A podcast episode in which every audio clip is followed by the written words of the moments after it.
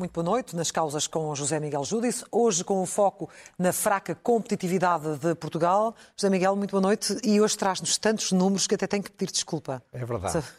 Este, o tema hoje é, é, são os horrores. Tem a ver com competitividade, tem a ver com a produtividade, tem a ver com a dívida pública, tem a ver com outros males. Há tempos, há muito tempo, que várias pessoas me, instam a que eu fale disto. É evidente que este, o que eu vou falar há tese de doutoramento com 600 e 700 páginas. Portanto, eu peço desculpa por. Não há nada mais aborrecido do que ouvir números na televisão e vê-los, mas tem de ser.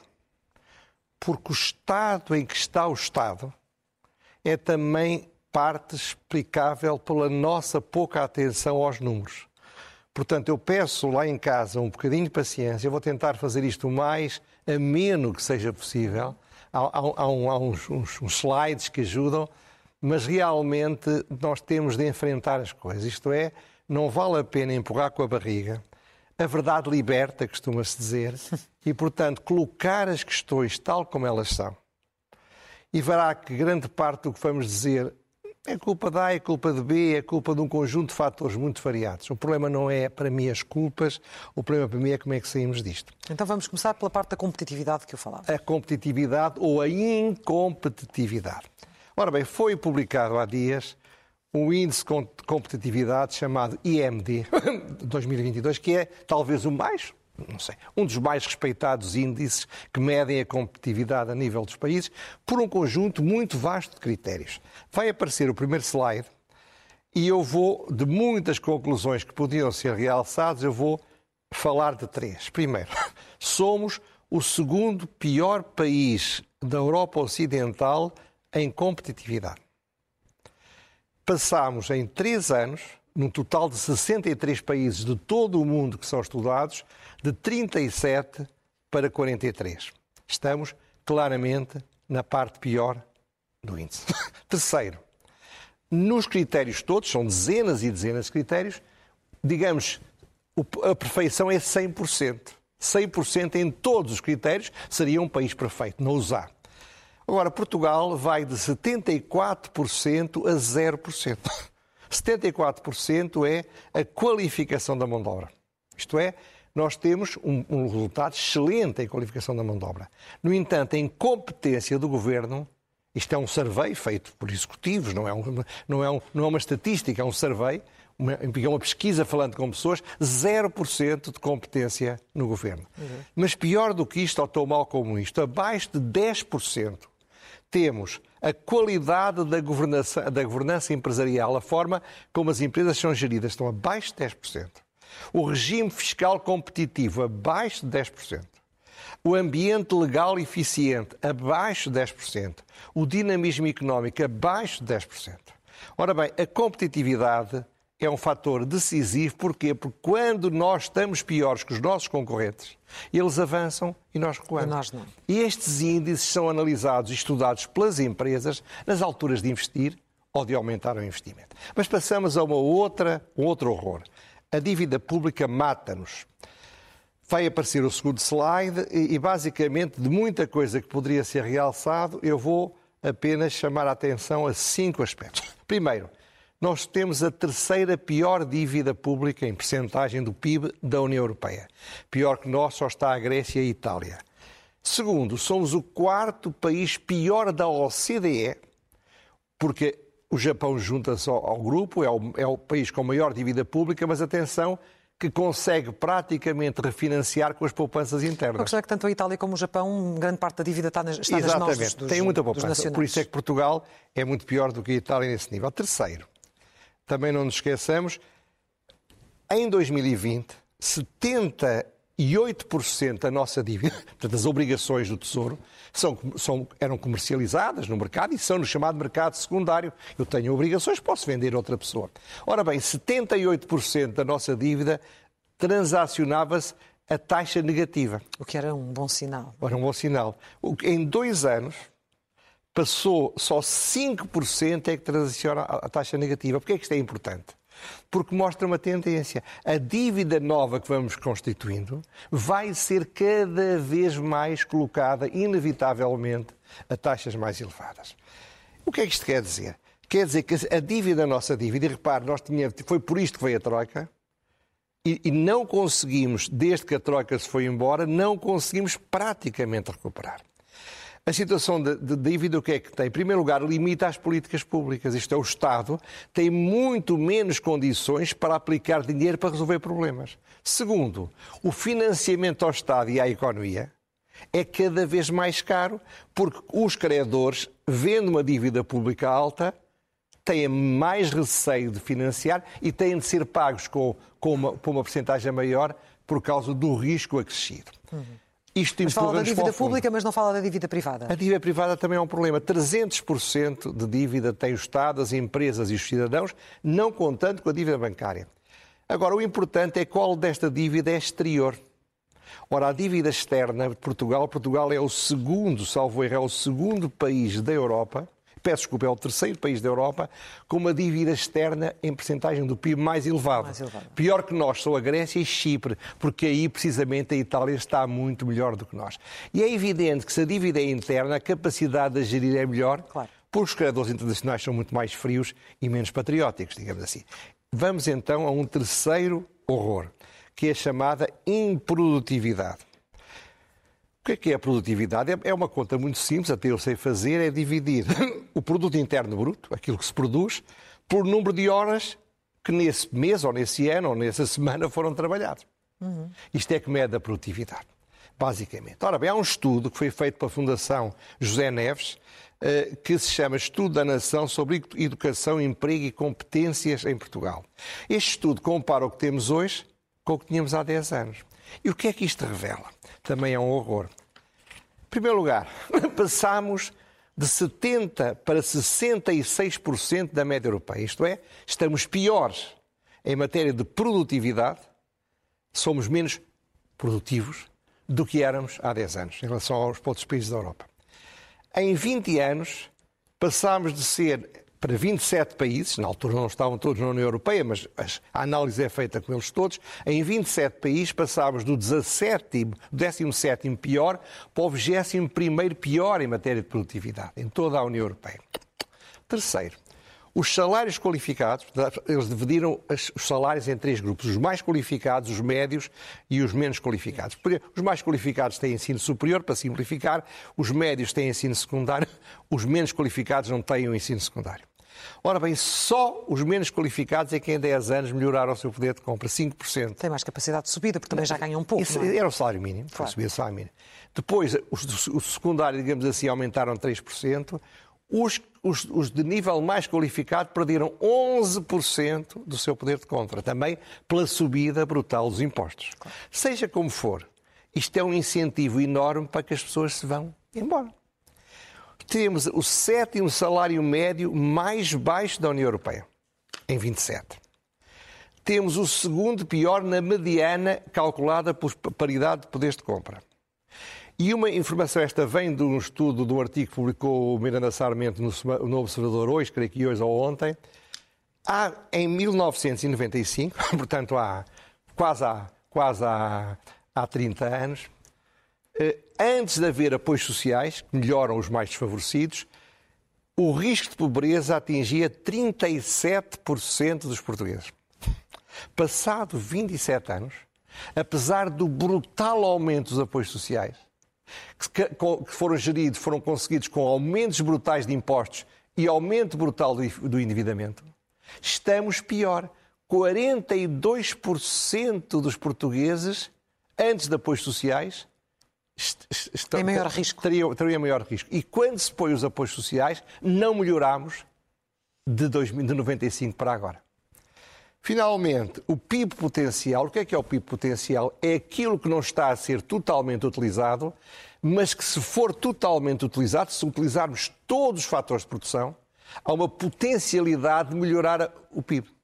Ora bem, o nosso PIB potencial é de 1,5%. Dizem os especialistas, é um dos piores é um dos dois mais baixos da Europa, ou três, e dizem os especialistas que se não passar para 3% para o dobro, Não há qualquer hipótese de forma sustentada aumentar os salários. Esta é a realidade da produtividade. Mas há Sim. mais horrores. Há mais horrores e repare, o que é, que é o problema da produtividade? É que sem aumento da produtividade não se consegue aumentar salários. Podem-se fazer umas flores, mas a economia depois a seguir vinga-se. Mas há mais horrores para a galeria. Alguns horrores que eu chamaria mais macroeconómicos. Primeiro, o envelhecimento da população. Nós somos hoje em dia um dos países do mundo com um inverno demográfico maior. Para lhe dar apenas uma ideia, só a Itália e a Alemanha na Europa é que têm idade média da população mais elevada do que nós. Nós somos o terceiro país mais envelhecido da Europa. Temos também uma, uma digamos, um peso brutal dos reformados. Sim. Com todos os custos que isso também decorrem daí. Que condicionam, obviamente, também. E condiciona. É um peso muito grande. Segundo, segundo horror, os jovens mais qualificados, cada vez mais, ou pelo menos tanto, imigram como até aqui. Até por uma razão simples. Eles sabem que estão poder, que ficando cá, perdem poder de compra em relação aos irmãos mais velhos. Há bocado falámos, 11% em 10 anos. Tem impostos como não tem em mais lado nenhum. A inflação, oficialmente vamos ter 5%, mas análises rigorosas e cautelosas, que é impossível prever com certeza, mas admitem que possa chegar aos 10% em 2022. Não é talvez o mais provável, mas de qualquer maneira é uma taxa de inflação muitíssimo elevada, que tem um efeito bom para as contas do Estado, mas tem um efeito péssimo para as populações, sobretudo para os mais desfavorecidos. Em 2023, com toda a probabilidade, vamos ter uma recessão. E o custo da, vida, da, dívida pública vai aumentar. Por um lado, vai reduzir por causa da inflação, mas como o Estado vai ter de se financiar a uma taxa mais elevada, eh, o déficit vai aumentar, inevitavelmente. Ora bem, se isto não é uma galeria de horrores, o que é que é uma galeria de horrores? Bom, mas é que a tudo isto acresce o facto de estarmos a, a testemunhar neste momento e ser afetados por uma guerra. Exatamente. Iremos falar a seguir, são os horrores que nos vêm de fora. O que é que eu digo sobre isto? Eu, eu não estou a dizer que a culpa é deste governo, embora esteja há seis anos a governar-nos. O melhor que sabe ou o melhor que pode.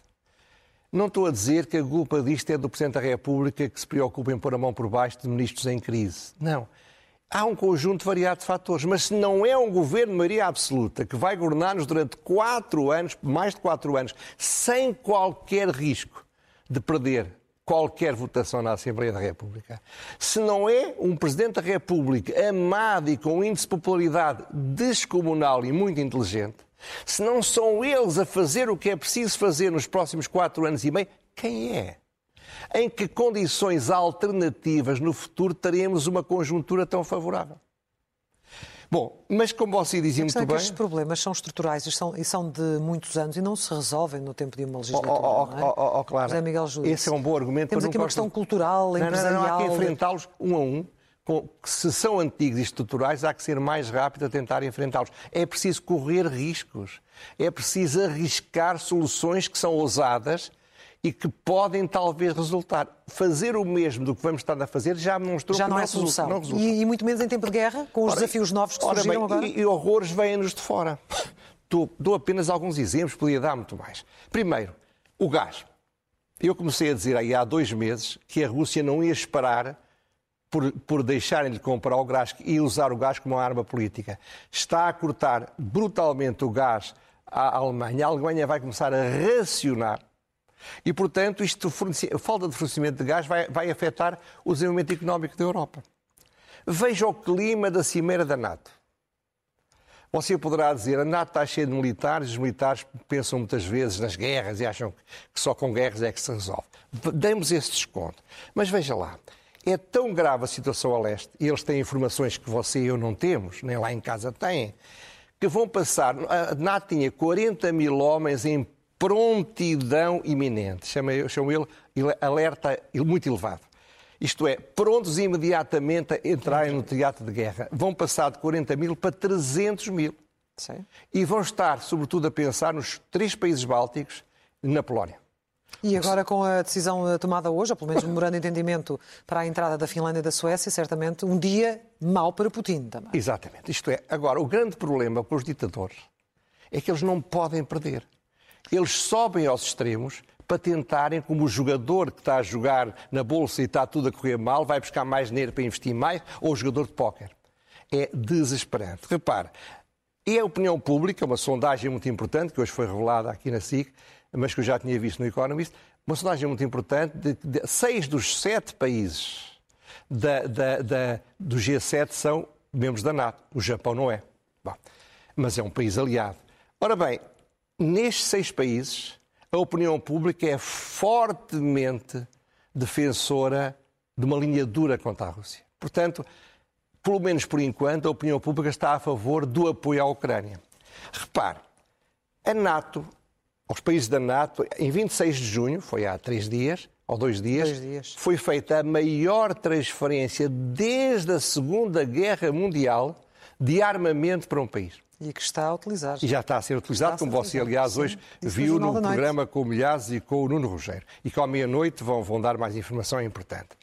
Repara outro sinal que me preocupa muito. O Japão, a Coreia do Sul, a Austrália e a Nova Zelândia foram convidados a estar na Cimeira da NATO, o que é um sinal inequívoco em relação à China. Isto é, os, estrategas da NATO estão preocupados que no, na Ásia acabe por acontecer algo semelhante ao que está a acontecer com a Ucrânia.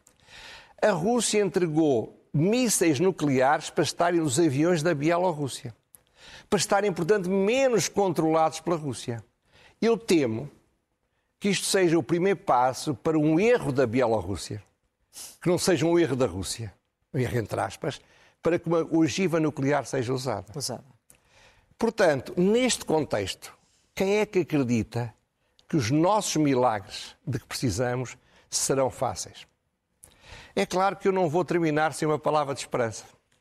E a palavra de esperança tem a ver com a história da humanidade. Há um autor, um grande historiador chamado Toynbee, que escreveu um livro muito famoso, um estudo de história, são oito ou nove volumes, e eh, citou uma frase de um senhor chamado Ellsworth para explicar porque é que a civilização se desenvolveu no delta do Nilo. E ele dizia basicamente o seguinte: essa frase, subsistiram no delta do Nilo, onde julgavam estar condenados, que havia a malária, havia os terrenos todos destruídos. E no processo de se adaptarem a um ambiente adverso, avançaram a passos enormes a civilização nasceu no delta do Nilo. Ora bem, a minha dúvida é, esta regra ainda existe no século XXI? Sim, mas quantos uh, é preciso sacrificar para aplicar essa regra, José Ora bem, é, é, é, é, isso que é. Os tipos da, delta do Nilo morriam como tordos. Claro. Para a civilização, no fundo, poder avançar. Para sobreviverem os mais E eu só fortes. me lembro do Churchill, que quando em 1940 tomou nas mãos a Inglaterra, o Reino Unido praticamente a ser derrotado em Dunkirk, pelo Dunkerque, pela, pela, pelos alemães, ele disse: só tenho para vos dar sofrimento, sangue, suor e lágrimas. O grande problema é que assim ele destruiu o monstro nazi. Infelizmente, eu penso que vamos ter de passar por um período equivalente numa guerra que não é militar, mas que é uma guerra contra o nosso descalabro, contra o nosso atraso, contra a nossa decadência, contra a, contra a nossa ida cada vez mais para a causa da Europa.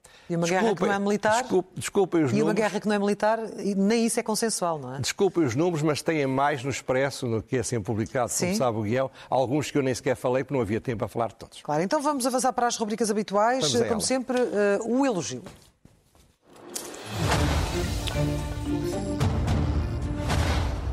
É, uh, Ora bem, é curioso. Novamente.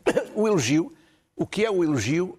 Ontem, no guião que eu faço em, parcialmente de véspera, era a loucura. Era a loucura. O elogio aos pilotos da TAP. Era a loucura porque percebia-se que eles poderiam ir declarar uma greve. Eles merecem o elogio porque decidiram não avançar com uma greve e vou citá-los com total sentido de responsabilidade face aos contribuintes e aos passageiros. É o que eles dizem e eu concordo. E é uma grande lição, Clara. Porquê? Muitas vezes fazem-se greves em que os trabalhadores estão cheios de razões, mas não têm razão, porque os problemas não se conseguem solucionar. Ou pelo menos não tão rapidamente quanto desejariam, não é? Como são exigidos, é evidente. Por isso é que é uma grande lição, que não sei se vai seguida, mas que era importante que fosse ser. O direito de greve, como eu já disse aqui várias vezes, como qualquer direito, pode ser abusado. E o abuso de um direito é uma ilegalidade. Ninguém tem coragem para dizer isto, mas é o que é. A lei não permite abusos. E há muitas greves que são manifestamente abusivas. A seguir, ler é o melhor remédio.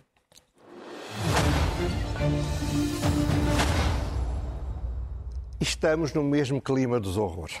O professor Fernando Alexandre, que é uma das grandes figuras da academia, professor da Universidade do Minho, escreveu no Observador ontem o artigo chamado Falhas na Educação ou na Economia. O que ele diz, e eu vou citar para ser completamente rigoroso, é que nos últimos 20 anos, para a economia portuguesa como um todo, mais educação não trouxe ganhos de produtividade. Devia ser o contrário. É? Entre 2000 e 2021, a produtividade cresceu apenas 7% e o PIB cresceu 10%.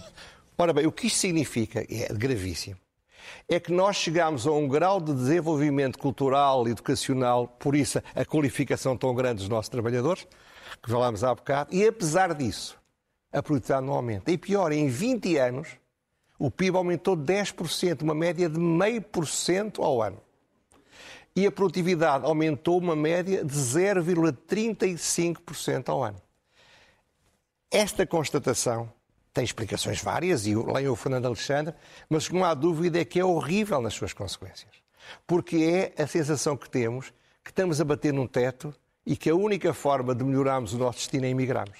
Outra é, vez. É, é um excelente artigo mas há ali uma questão que achei bastante importante e deixe-me apenas referi-la. Força, força. Aquela ideia de que porque é que os portugueses. Será que os portugueses são de facto melhores lá fora? Porque de facto lá fora, no estrangeiro, são sempre referidos como excelentes trabalhadores. Claro. Então porquê é que não têm os mesmos ganhos de produtividade em Portugal que têm lá fora? E ele avança com uma tentativa de explicação. Há muitas explicações, claro. Que neste artigo é E uma das explicações, sabe qual é? Falaremos disso um dia. Há muito tempo que ando com isto para falar, mas não tem calhado.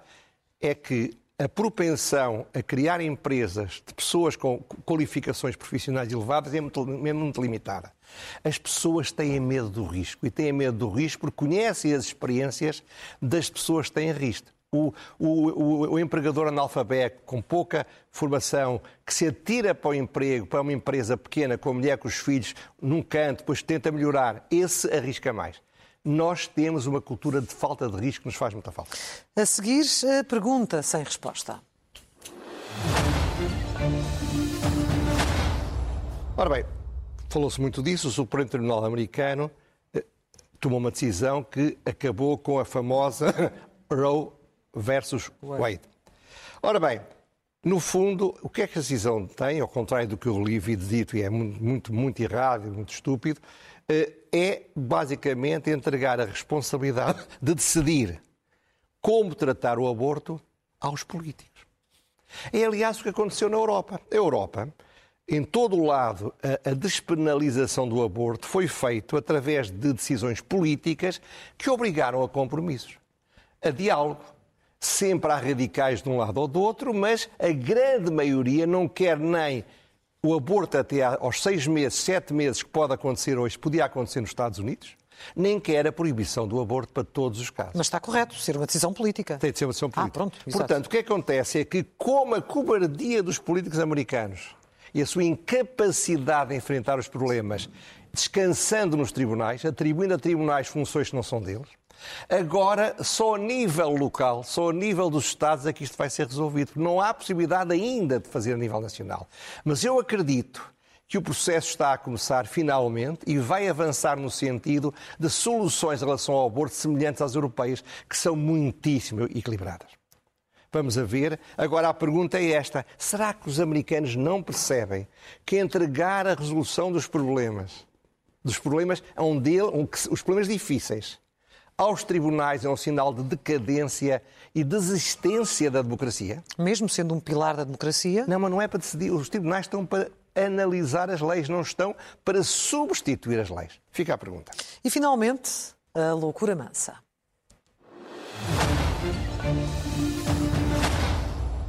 Ora bem, eu para a semana vou falar do relatório da primavera do Observatório Português de Sistemas de Saúde, que é muito importante, mas hoje não dava tempo, também havia ali horrores e grandes então, Inúmeros, inúmeros. Inúmeros. Ora bem, mas a Direção-Geral da Administração do Emprego Público revelou, fez um estudo também, que em 10 anos a média dos salários dos médicos registra uma queda de 1,85%. Isto é, a média do que ganham os médicos agora é 1,85% menos do que ganhavam há 10 anos. Mas nem todos perderam. Claro, as médias são assim. Mas nos deputados houve um acréscimo de 23,7%. Está a dizer, não, nem todos perderam noutras classes. Ah, está Fala bem. dos deputados, dos magistrados, ainda agora estava a Sim, falar claro. da, da Mas os dos magistrados têm uma explicação, é que o médico pode trabalhar fora de horas no outro lado, o magistrado não pode Não fazer pode. mais nada. Ora bem, seja como for. De novo, os spin doctors do governo, se alguém se indignar, e é extraordinário que ninguém não viu um jornal a falar disto. Dão a notícia a seco, mas não há um comentário, não há uma, não há uma entrevista feita a um ministro, nada. Vão explicar que as causas não têm nada a ver com quem lhes paga os ordenados, perfeitamente normal. Agora, é uma loucura, sejam quais forem as explicações, é uma loucura que neste tempo tão difícil, estamos a falar de 2011 a 2021, não encontrassem solução melhor do que, por muitas causas, os médicos passarem a ganhar menos e por muitas ou poucas causas, os deputados passarem a ganhar Ganhar 23% mais. Isto não faz nenhum sentido, isto é uma loucura, é mais que uma loucura, é um horror. E assim ficamos. Assim ficamos. Nesta casa dos horrores. Esta casa dos horrores. Ou nas causas, neste caso. Nesta na casa de nesta horrores. causa, nesta e causa para a de semana falaremos de outras coisas. Muito obrigada, José Obrigado, Miguel eu.